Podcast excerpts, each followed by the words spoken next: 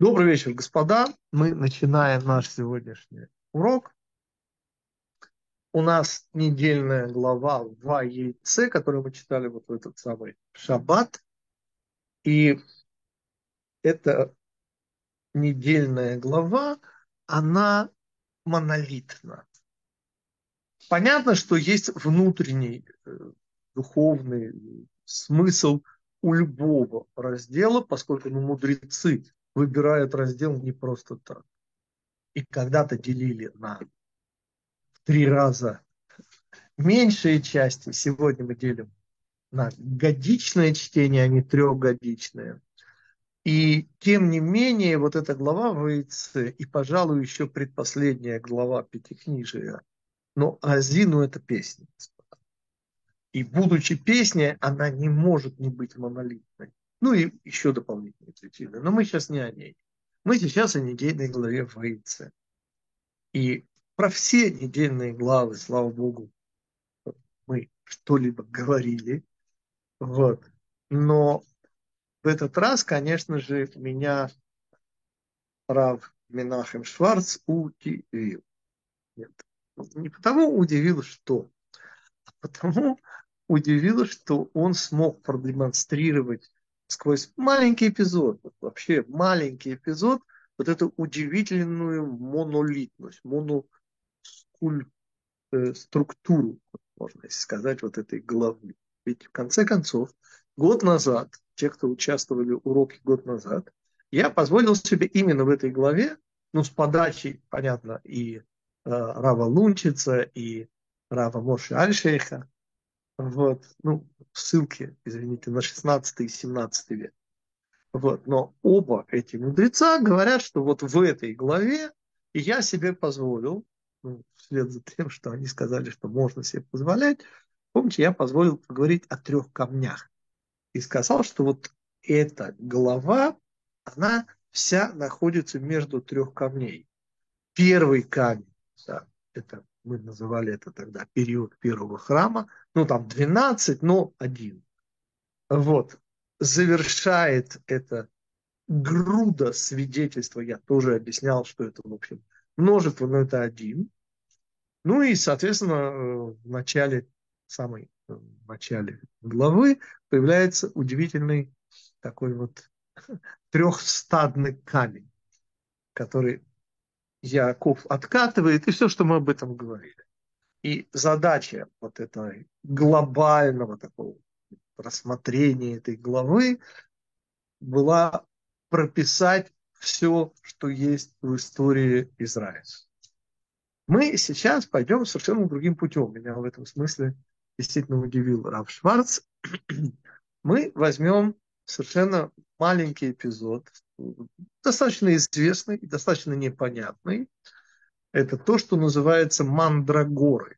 Ну, вообще-то дудаим. Я не знаю, соответствует ли русское название мандрагоры. Не знаю, господа. Раши пишет просто трава. Вот. Э, есть плод, есть плод там. Вот. Тем не менее, известная вполне история. Помните, как старший сын Реувен приносит из поля, ну, известная история, вот эти самые травы. И тогда наша мама Рахель просит у нашей... И мы много-много чего об этом говорили. А вот чего мы не говорили? О том, что наши мамы, это говорит Мидраш, вызвали удивительно приятное ощущение у Всевышнего. Чем вызвали эти ощущения? Тем, что они торговались из-за вот этих самых дудаим. Ну, простите, они торговались мужем. То есть муж должен был посетить, да, удостоить интимной встречи маму Рахель в расписании. Но мама Рахель выкупает мандрагоры, они же дудаим, да, предоставляя право близости в ту ночь маме Лей. Теперь Господа, это попахивает, я не хочу говорить нехороших слов. Тем более не хочу их говорить, что они не могут иметь отношение к маме Рахель, к маме Леи, маме, конечно же, Бельге и Зельпе. Я не об этом. Но вот это мидраж, который подчеркивает, что Всевышнему стало ужасно приятно от вот этих, в кавычках, разборок Рахели и Лей, Плюс там же звучат вот эти невероятные слова, что мало тебе, что ты взяла моего мужа. И помните, совершенно гениальный комментарий Рава Франка, вот еще из нашего самого первого сборника комментариев «Путешествие по недельным планам». Но мы немножко не об этом. Мы о том, что действительно вопрос, как это? Ну, ну почему? Что здесь может быть хорошего, приятного, доброго, вечного в том, что мама Рахель и мама Лея вроде бы типа соцсоревнования, кто больше родит, ну, ну, вызывало всегда вот такое вот ощущение. И тем не менее, мы начинаем вот именно с этого вопроса. Почему особую приятность, говорит Мидраш, вызывает у Всевышнего вот это вот маленькая и крупная разборочка. Вот с этими мандрагорами. Кстати, переводится как дудаим на иврите. Дудаим, да, надо дудаим переводить. Но, но дело даже не в этом, господа.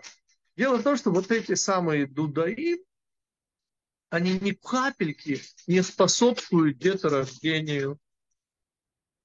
Вот, вот это обязательно, обязательно подчеркнуть, господа дудаим, господа, вообще никакого отношения к деторождению, способности и так далее. А о чем тогда тогда вообще речь? Ведь вроде бы же, кстати, действительно напоминаю, что мама Рахель попросила маму Лею поделиться с ней. И, соответственно, то, что приносит Реувен, достается и маме Лее, в основном, и небольшая часть маме Рахель. Мама Рахель лишена близости мужа Якова в ту ночь. Наоборот, Всевышний дарует маме Леи беременность. О каком сыне идет речь? Ответ – пятый сын Исаха. Давайте начнем сначала. Что сначала? Сначала сколько лет было, извините, Реувену. И ответ – это его первый выход в мир. Известная цифра – 5. Не будем сейчас говорить о пяти, у нас был целый-целый урок. Те, кто помнит про 5 и 70 и 100 лет Авраама. И там мы объясняли совершенно удивительное мужское, в кавычках, тупоумие. И объясняли, почему 5. Ну, почему 70, почему 100, это более просто. А вот что такое 5, мы... Так вот, первый выход в большой мир – Реувена. И о чем идет речь? И вы сейчас не поверите, но речь идет не более и не менее о исправлении промаха первого человека. Нет, не, не, не Рувена пятилетний, конечно нет. А о чем идет речь? И почему исправление здесь появляется? Ответ, и это Раши. И этого Раши я, я должен просто прочитать. Это, это Раши. Ну, господа, это Раши, который вызывает маленький вопрос. Раши объясняет. Было это во времена Биямей Кцирхити. То есть сбор урожая пшеницы. Ну, нормально, дело житейское. Читаем дальше. Раши. Рассказать похвалу шватим, ну, то есть ветвей. Господа, каких ветвей, я не понял. Ну, есть несколько мнений, сколько здесь. Скорее всего, только четыре ребенка родились. Ну, может быть, уже пятый родился. Да? Быть может. у Бельги. Может. Ну, ну я даже готов на, на 9. Но еще не ветви, господа. Ведь Бениамин 12 родится вообще-то в следующей главе. Он единственный, кто родится в следующей. Все 11 крови Бениамина родятся но. И что? Так откуда же ветви, простите? Что Раши хочет сказать? Ведь помните, Раши вроде бы говорит внутри времени и пространства. Так вот, говорит, это похвалить наши ветви, потому что, и дальше уже очень просто. Речь идет о том, что он выходит впервые в свет. Он – это первенец Якова Реувен. И он приносит вообще эфкер, то, что никому не нужно. Ну, господа, поймите, мы уже сделаем маленький спойлер. О чем идет речь, господа? Когда приносят первые караваи ответ? Праздник Шавуот. Это речь идет, на секундочку, о празднике Шавуот, ну, вечер перед праздником. И ночью зачатие из Сахара станет именно, конечно же, Швуэс, праздник из недель состоящий. В этот момент, господа, ну это, я не знаю, начало июня, вот, может быть, конец мая, ну вот где-то вот в этих, господа, это такое изобилие фруктов, это такая вкусня. Что приносит Реувен?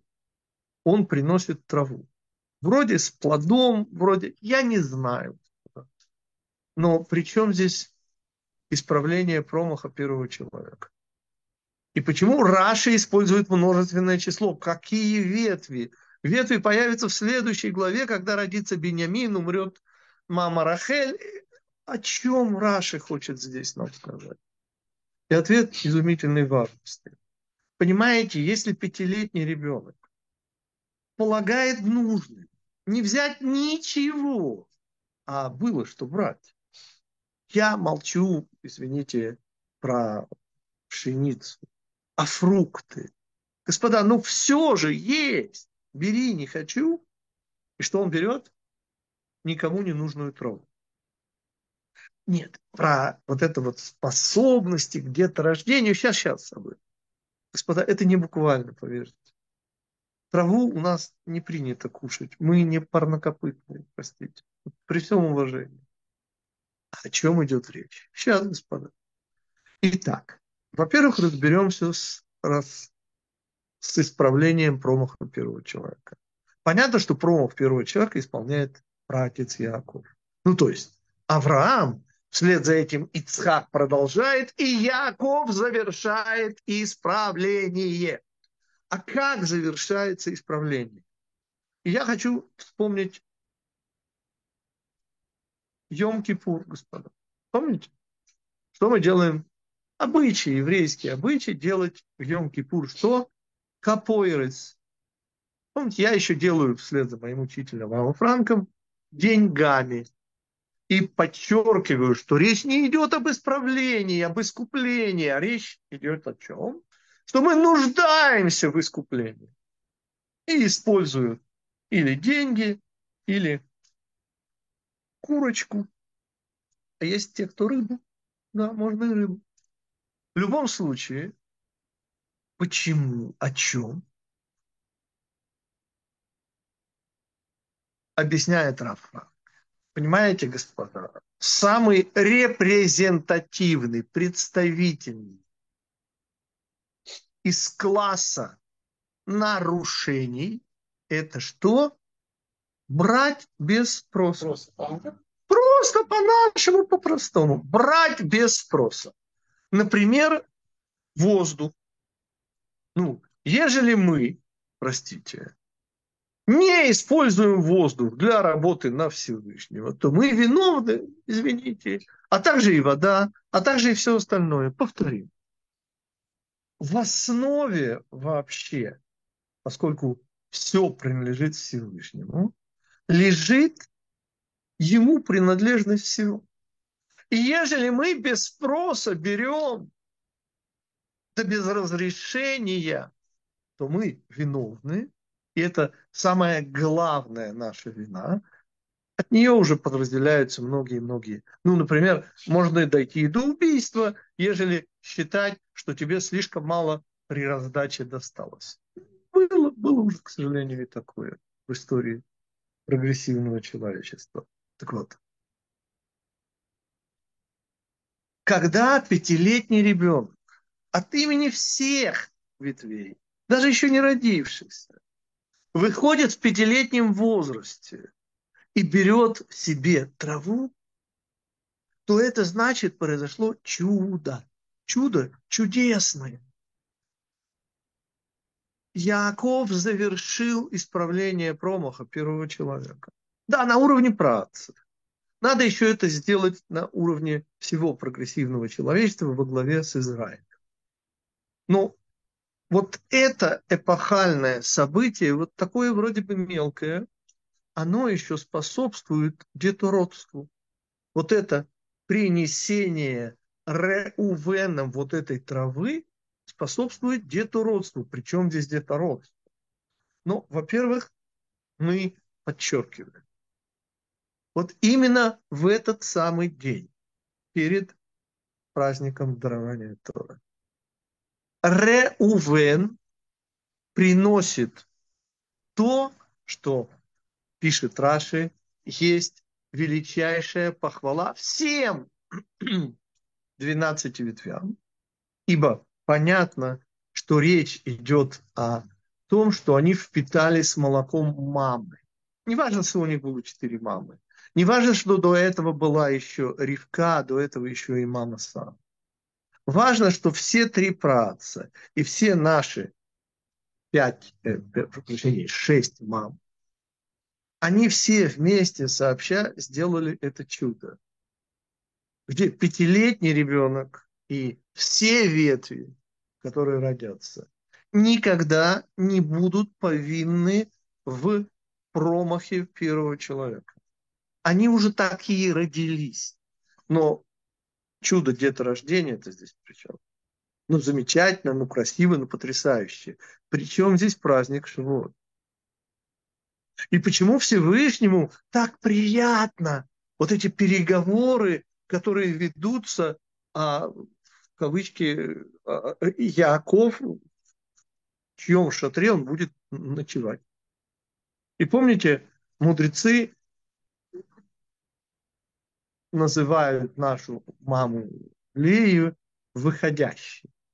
В смысле? Помните, она же выходит навстречу Якову и говорит, а сегодня ты ко мне. Господи, где скромность? Скромность где? Ну, ну как же так? Наша ответ.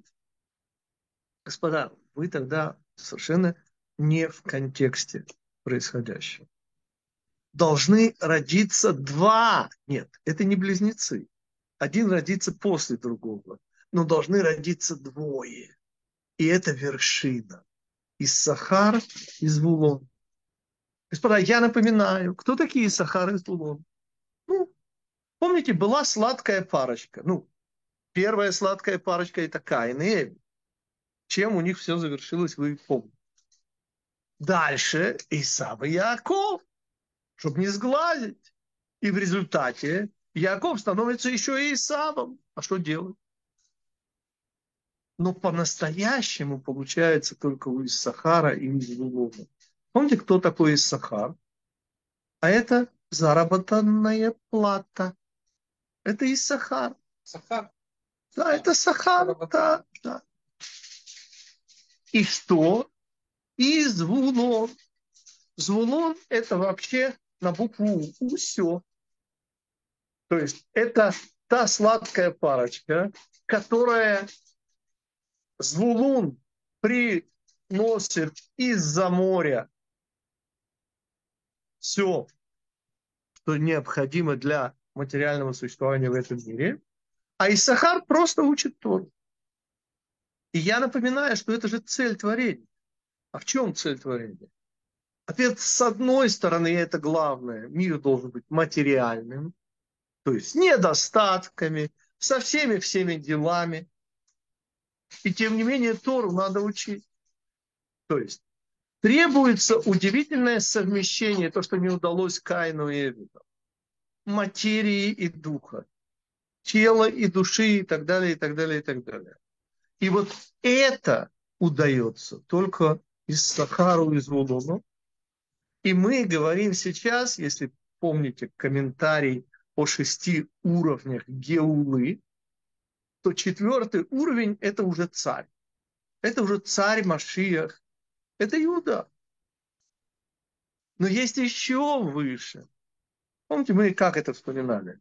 Реувен, первое говорит Раф Франк, что мы обнаруживаем первую связь с целью, с городом, например, да? вы видите издалека, и вы смотрите сын. Первое зрение. Уже слышен гомон улиц городских.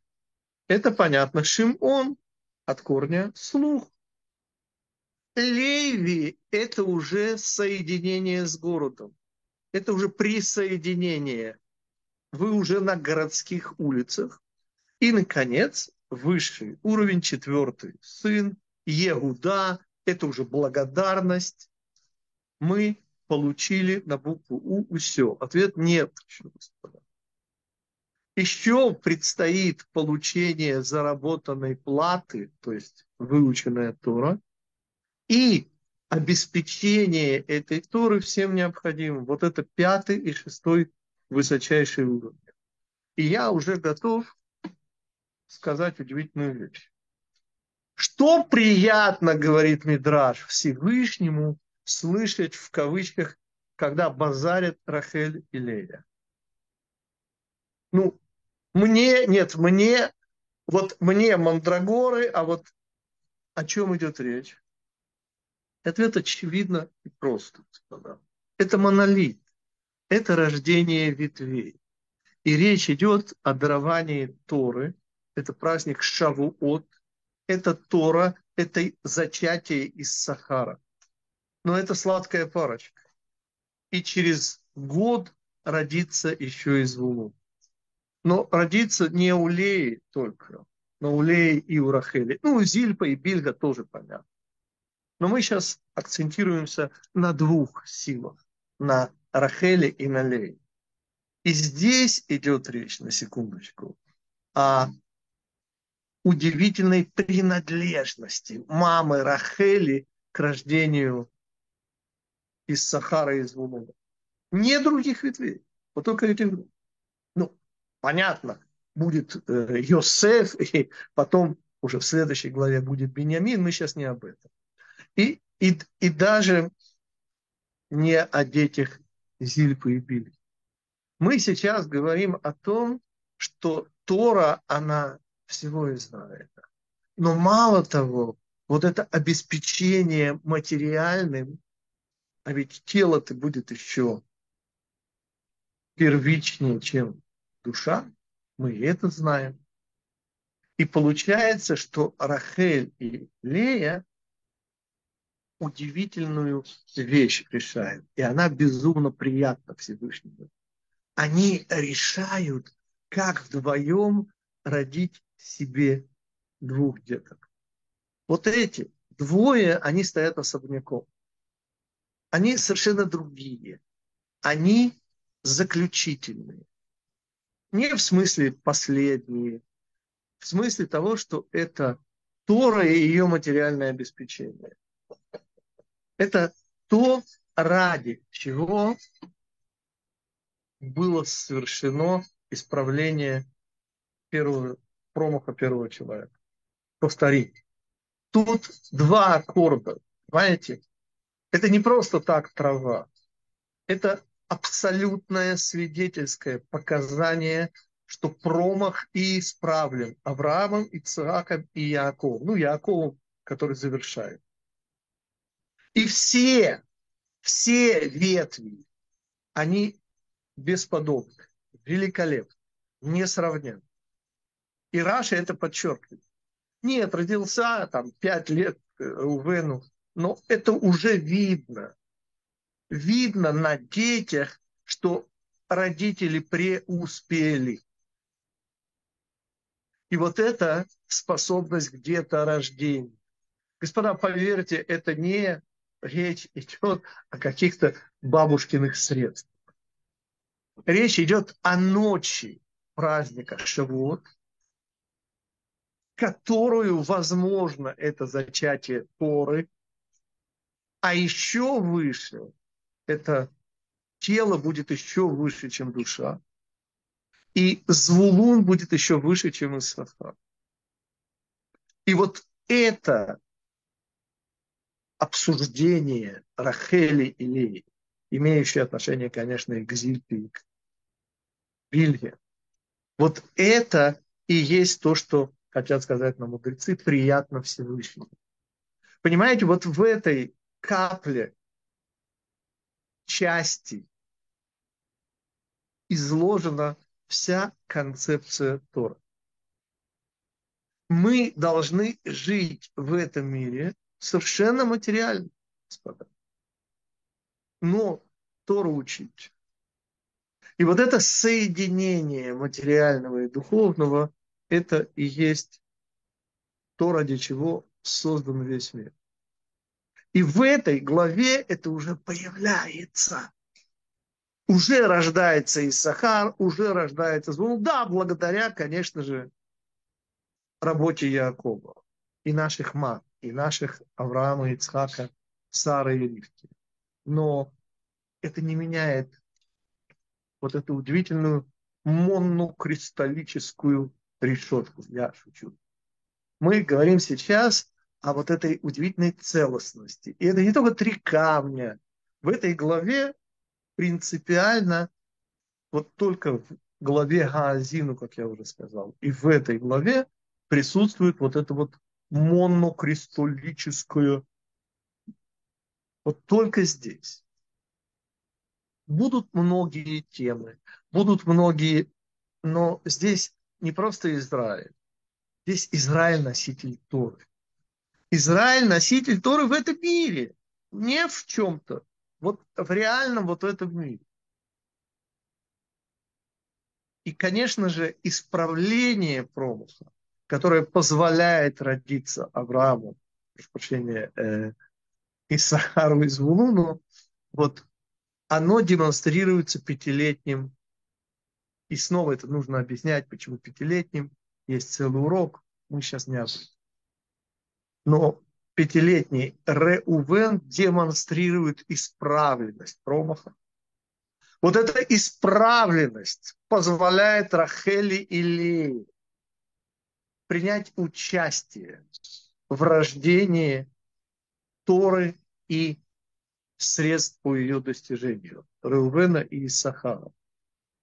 И потому говорится тоже чей-то комментарий, я кто-то, может быть, даже Раши, но я сейчас не упомню, сказано, и был в ту ночь с ней.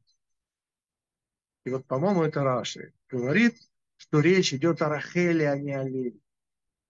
С Леей, понятно, Всевышний присутствует. Лее он дарит беременность. Но и с Рахель он тоже присутствует. Вот эту самую ночь.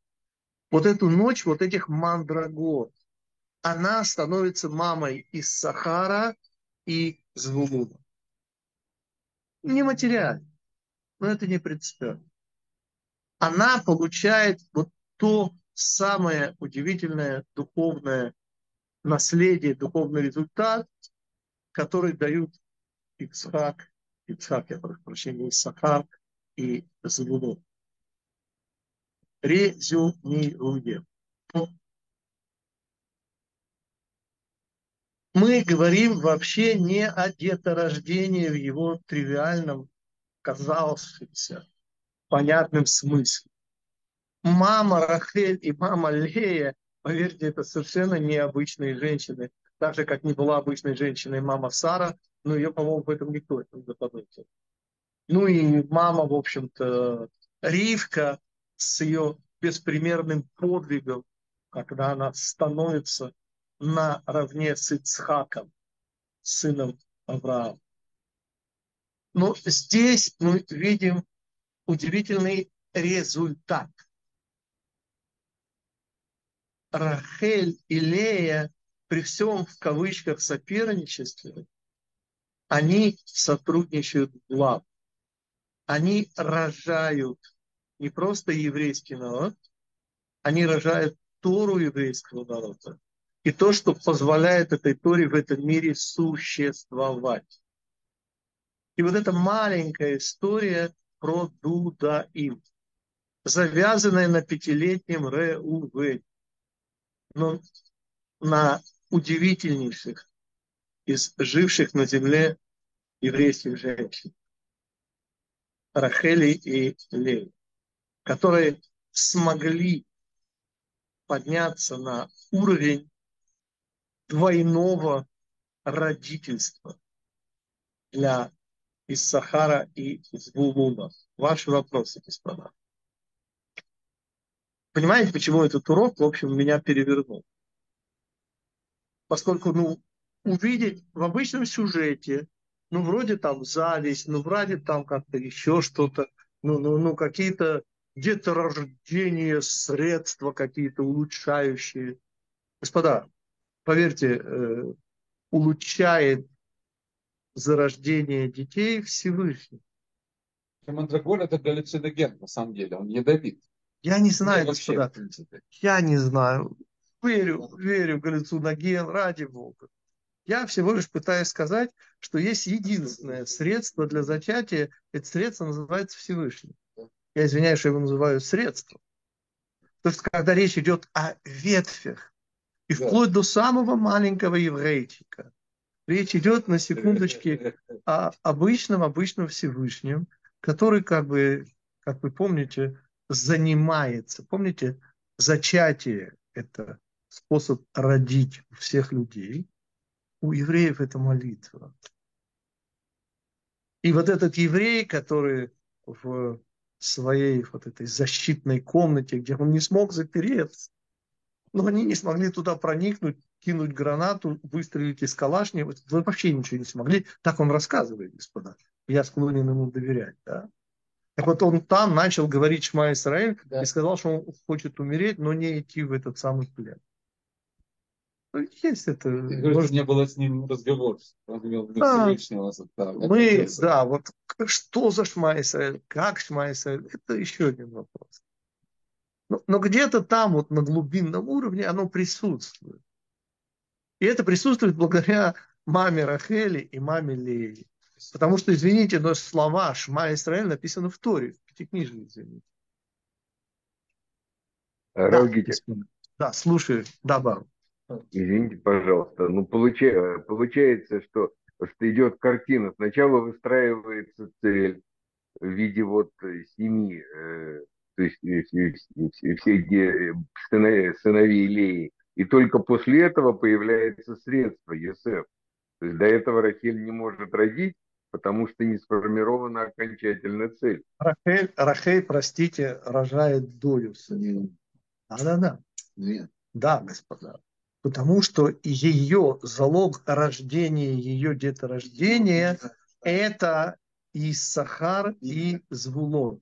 Подождите, до, до всех. Есть мнение, что родилось уже в этот момент 9. Я знаю, что есть такое мнение, есть 9. Нет, Иосиф, поверьте, по всем мнениям еще не родился. Не родился. Ну, извините, Рувену 5 лет. Какой Иосиф, простите? Но Нет, я, такой, я сейчас пытаюсь сказать, что мама Рахель стала мамой и родила из Сахара, из Гулума. А вот это не тривиально. И лишь ну, вслед да. за этим она выполняет свою следующую роль. Поймите, у нас есть общая роль, господа, у всех евреев. У маленьких, у больших, у всяких. И этот называется Тора и тот хлеб, который мы ради Торы едим. Вот это есть у всех евреев. Дальше. А дальше начинается уже специализация. Но функция учить и кормить Тору присутствует у любого еврея. Даже того, который в Бога не верит. Она присутствует. И она присутствует благодаря маме Рахели наравне с мамой Леви. Да, физически Яков проводит ночь дарования Торы, ночь праздника Шивот с мамой Леви. Но специально сказано, что Всевышний проводит ночь с Рахелью. Ну, Мидраш так говорит, что и она тоже проводит ночь не одна со Всевышним. Не идет речь ни о чем материальном, господа. Речь идет о том, что и мама Рахель, и мама Лея, и Бельга, и Зильпа, все четыре мамы, они имеют отношение к дарованию Торы и к ее обеспечению в этом мире. Вот, вот что я пытаюсь сказать. А Йосеф родится потом, потому что Йосеф – это уже специализация. Йосеф – это тот, кто уничтожит Исава, господа. Это тот, кто будет защищать в Галуте нас и так далее, и так далее, и так далее. Машех сын Юсеф. Да, еще вопрос.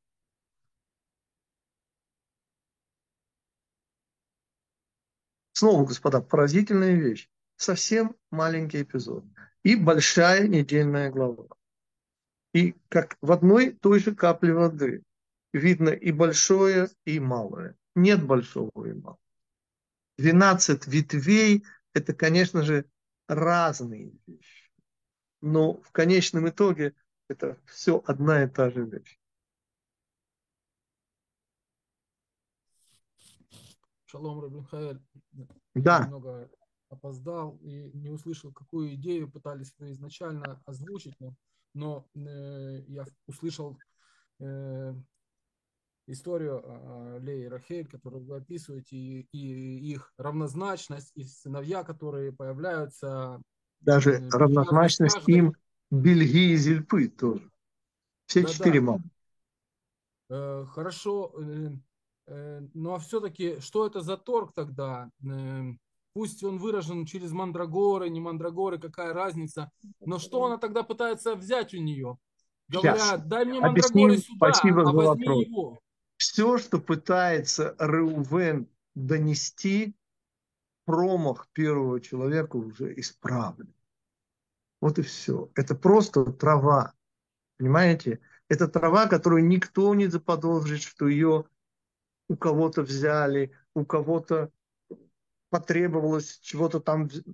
Господа, там нет никакого взятия вообще.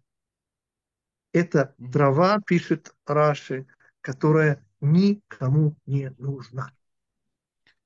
Вот ну это, да, это, это, то самое, это та, та самая пустыня, в которой была дана Тора. Почему в пустыне? А потому что никому не нужен. Понимаете, нет желания брать. А если это нет желания брать, это, это, то это значит промах первого человека уже исправлен. Собственно, это фиктивная плата, которая только лишь формальность. Для того, чтобы было в материальности... Это не плата вообще. Понимаете, это вот этот принцип «бери себе Боже, чего мы не негоже». Понимаете, это то, что никому не нужно. А что никому Я не, не нужно? Понимаю, потому что это Тора говорит. А Тора не, ну, слова лишние не вписывает, поэтому не понимаю. И думаю, ну, о какой-то ерунде. Мы снова повторяем. Раши. Вот это основано все на Раши. Раши говорит, что это похвала ветвям. И мы позволяем себе вслед за Равом Менахемом Шварцем удивиться. Простите, пожалуйста, какие, извините, и еще не родились. Ну, еще не все родились. Ну, Иосиф еще точно не родился, по всем мнениям. Да? Ну уж тем более Бениамин, который и вот это, конечно же, и намек Раши на то, что все ветви в этом участвуют. Это не просто рождение из Сахара, из Вулона. Это все к этому ведет. Это все вместе к этому ведет. И все, что требуется как свидетельство исправленности промаха первого человека на уровне Авраама, Ицака и Якова, господа. Это еще нужно сделать на уровне Израиля, чем мы сейчас и занимаемся. Еще нам предстоят очень непростые деньки, я бы даже сказал, и ночи тоже. Но там это происходит именно вечером перед праздником Шавуот, дарованием то будущим праздником дарования Торы. Но это ночь зачатия Торы, и это еще более высокая вещь – обеспечение этой Торы в этом мире. Вот это две вещи. Исахар и Звулун. Да, Исахар это Тора, да. а Исахар это Тора, а Звулун это, помните, кораблик там еще нарисован, море. Да. И это все, конечно же, естественно, да. Исахар это, конечно же, жалование, изучение Торы, А Завулон это Завулон это тот, кто обеспечивает всем материально. Да, еще вопросы. Равгитик, это получается, что э, Рувен несет э, ну, какую-то материальность, которая ну, ничтожную стоимость имеет вообще ни о чем. А Рахель э, как бы превращает ее во что-то такое бесценное именно тем, что отдает право на рождение, потому что именно вот в этой последовательности Да, у именно так. Именно родится. Да. Физическое рождение, зачатие – это Лея, но и самоотдача – это Рахель. Это, это идеальное отношение Галута и Геулы. Да? Га- Геула рожает. да. Но именно Галут дарит это право рождения Геуле. Без Геулы, без, прошу прощения, Галута нет Геулы. Рождение в этом смысле Галут еще больше Геулы, но вот это тело, оно больше, чем даже э, выученная Тора. А, Равгитик, Да, а, ну такой вопрос, э, можно ли это связать, все-таки благословение выбрало, э, точнее мудрецы выбрали для благословения э, да уподобит тебя Господь э, Эфраиму и Менаше. Э, Да. И можно ли связать вот и Сахара, и Звулона, и с ними? И уместно ли это вот здесь? Смотрите. Это вообще разные истории. Это совершенно разные истории. Мы говорим сейчас о Юсефе. Мы говорим сейчас о том, кто является ну, зажигательной свечечкой ханукальной для Исава.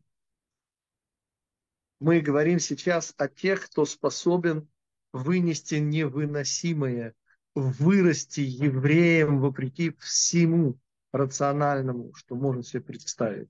Это Ефраим и наш. И потому мы желаем мальчикам, которые растут в этом материальном мире, быть подобными Ефраимами наши, то есть выдержать все испытания. Но выдержать все испытания, господа, это не цель, это средство. А цель это, понятно, из Сахара из Вулун. Это идеал. И Благодарю. потому должно быть соучастие. Поймите, у мамы Леи нет части в Ефраиме и Менаше. У мамы Рахели нет части, не знаю, в Леве, в Юде. Но из Сахар, из Вулон они общие. Они не делятся на ветви. Это все ветви. И потому Раши говорит, что, конечно же, ветви, они исправляют вот этот самый кров. Конечно же, это хвала ветвям, которые уже рождаются исправленными от промаха первого человека. Равгитик, можно вопрос? Да, Э, Но ведь э, все дети Леи – это благодаря Хесаду Рахель. Изначально. Почему? Ну, хорошо, я понимаю, что здесь идет уже какое-то понимание Леи, а там Э, э, без Тора ее... с тобой не совсем согласна. То есть формально ты абсолютно права. Понятно, что Рахель дарит своей сестре, даже не ставя ее об этом в известность. э, Конечно же, Яков благодаря Рахели становится мужем Леи. Сам того как бы не подразумевая. Но мы говорим сейчас о высшей точке сотрудничества Рахели и Леи. Не, не случайно же это самые старшие дети Леи. Это из Сахар, из Вулун. Родятся после этого еще Дин родится у Леи. Будут старшие дети, будут, понятно, те, кто родятся после. Но здесь уже происходит вот это удивительное деление на двоих. Не случайно Мидраш намекает на то, что Всевышний проводит эту ночь с Рахелью. Я, ну, понятно, что и с Лей, но и с Рахелью. Там нет порочного злосвятия, не дай Бог. Но мы говорим снова о, об общности, о удивительной общности. У, уточни вопрос. Я, я немножко сбился с вопросом. Ну, есть, есть разница э, то давание Рахели, которое Лея не воспринимает. Ну, Да. допустим, это как верхняя гей, а там, Да, где они уже сотрудничают, да. это уже как нижняя Да, гей. конечно, конечно. Вот. Вот, именно об этом идет речь. А, Понимаете, для всё. того, чтобы Лея смогла сотрудничать с Рахелью, нужны мандрагоры сына Реувена. Это как катализатор, без которого они не могут вступить в реакцию. Для того, чтобы мама Лея родила Реувена, Шимона, Леви и Иуду, нужна общая помощь Рахели. Без этого ничего не будет. Но конкретная не нужна. Конкретная не нужна. В конце концов, наша мама не знает, сколько каждой маме э, будет, э, доведется рожать. Никто этого не знает. Ни Рахель, ни Лея. А сколько всего? Не знаешь, что будет именно? Да, столько? конечно, 12, ну, господа. Понятно, что число 12, оно понятно. Но оно непонятно, как оно произойдет, господа. Расклад такой, был, да? Да, да, но, но это же не только между ними. Да? Но, но даже Дина – это совершенно невероятная, совершенно непредсказуемая вещь. Понимаете, мама Лея просит Всевышнего поменять пол. Извините, но Эфраим и Менаше, они откуда? Ответ – это ветви в Израиле. А тринадцатая ветвь Леви, она вообще не считается. Мы всего лишь скажем одну единственную вещь, господа. Вещи, которые будут происходить в ближайшие годы, будут совершенно непредсказуемы.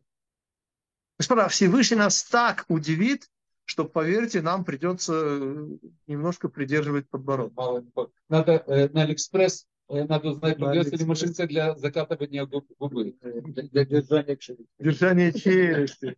Нужна машинка для держания челюсти. Поверь мне, когда у тебя челюсть отвалится, сказать ничего Хорошо, господа. Больше все равно А, не скажешь. Рав Гитик, а м- можно Да. еще один вопрос? Да, Э, слушаю. Про духовные копии, точнее, дво- двойники, то есть если э, Зельпа э, двойник Бильгай, э, Зельпа, да, копии Леи, Рахели э, и Леи, да. э, да, а сами они же сестры, которые Да, насколько я росли понимаю, они рядом, а сами они не копии Они однокровные. однокровные. друга. Однокровные По Рахель. Лавану они. Нет, а по Лавану, да, но они, Мамы раз. да, они Да. мамы разные, это там четыре разных однокровные. Вот, но А папа них у них самих не присутствуют, э, то есть они не являются отражением друг друга. Что, ну, не- почему никогда об этом не говорится? То есть служанки больше копия, чем Дело в том, они что- сестры по папе? Рахель и Леа, они совершенно две функции. Помните, Рахель, она Да. суженая Якова, а Лея суженая Израиля. э, Израиль, да. И отсюда вывод уже идет про Бельгу и Зельпу. То есть они, конечно же, двойники. И их функции идентичны.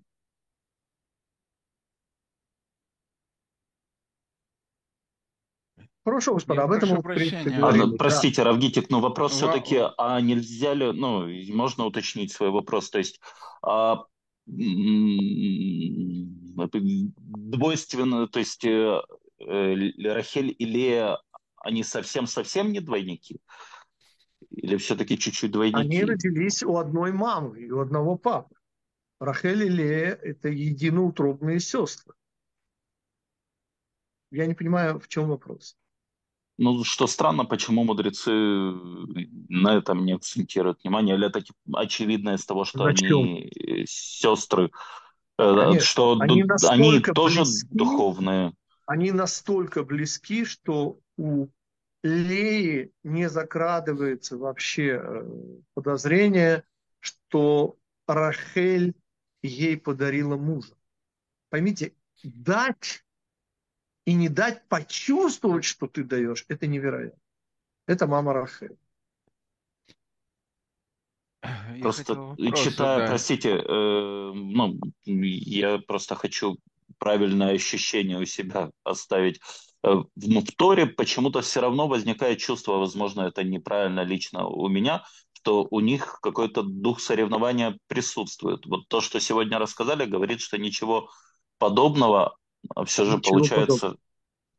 Ничего ну, подобного. то есть чувство Мы неправильное. говорим сейчас о э, мозаике, да, вот, вот этот дух в кавычках соперничества, понятно, не касающийся и Сахара, и Звулуна вообще, он, он как бы в кавычках присутствует, но вот так же, как у Зильпы и у Бильги, вы же не заподозрили ни малейшего соперничества.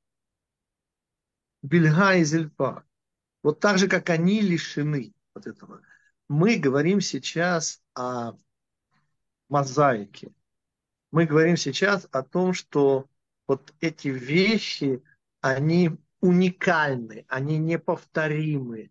И еще вот это две ветви на всех. Поймите, никто никогда не спутает Гада Рувена да, и э, Нафтали и Дана. Это, это невозможно. Вся идея 12 – это идея времени, это идея разницы. Но должно присутствовать, кроме 12, еще и два. И вот это вот, и, конечно же, из Сахар, из Вулу.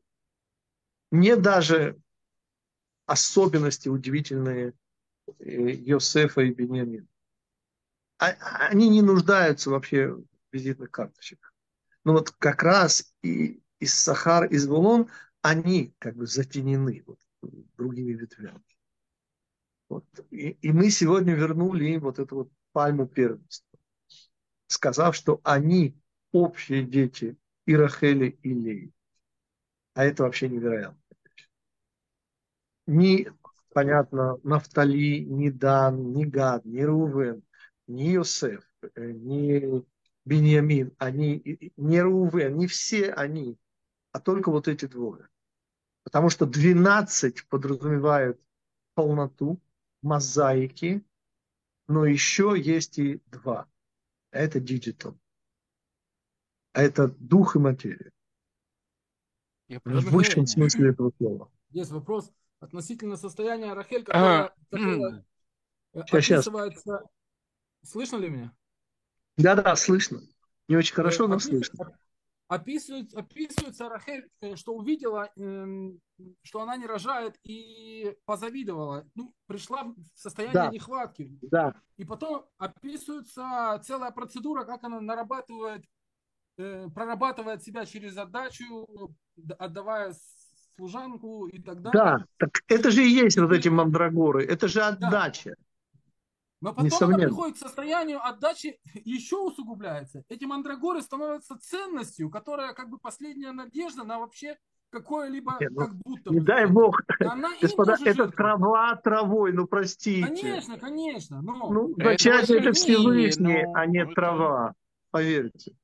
А вся тут- удивительность этой травы, что она никому не нужна.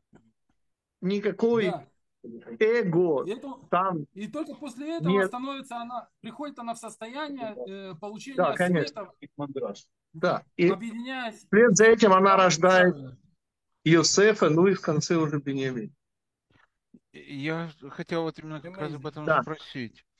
Дело в том, что э, Раувен это же первенец, это же у нас Геула.